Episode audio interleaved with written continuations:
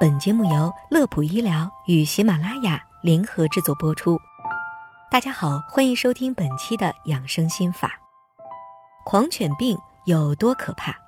根据世界卫生组织报道，全世界每年死于狂犬病的人数高达五到七万，致死率更是高达百分之百。而在中国，现在每年注射狂犬疫苗人数达到了一千五百万人。超过全球总用量的百分之八十。狂犬病是狂犬病毒所致的急性传染病，多见于犬、猫等哺乳类动物。是的，不单单被狗咬伤会得狂犬病，所有的犬科、猫科以及蝙蝠，它们都有传播狂犬病毒的可能。而狂犬病毒主要存在于患病动物脑内，由唾液排出。人们大多因被病兽咬伤而感染，临床表现为特有的恐水、怕风等症状。听到这里，一些家里养有宠物的小伙伴是不是略微感觉到恐慌呢？哎，不要担心，虽然狂犬病很可怕，但通过正确及时的处理，预防的概率几乎也能达到百分百哦。第一步。我们可以通过判断伤口暴露进行分级，可分为一、二、三级暴露，级别不同，处理的方法也会有所不同。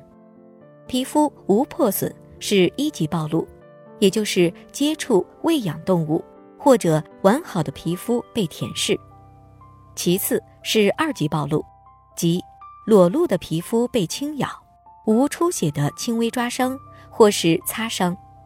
而三级暴露，具体则表现为单处或多处贯穿皮肤的咬伤或抓伤，破损的皮肤被舔舐，开放性伤口黏膜被唾液污染。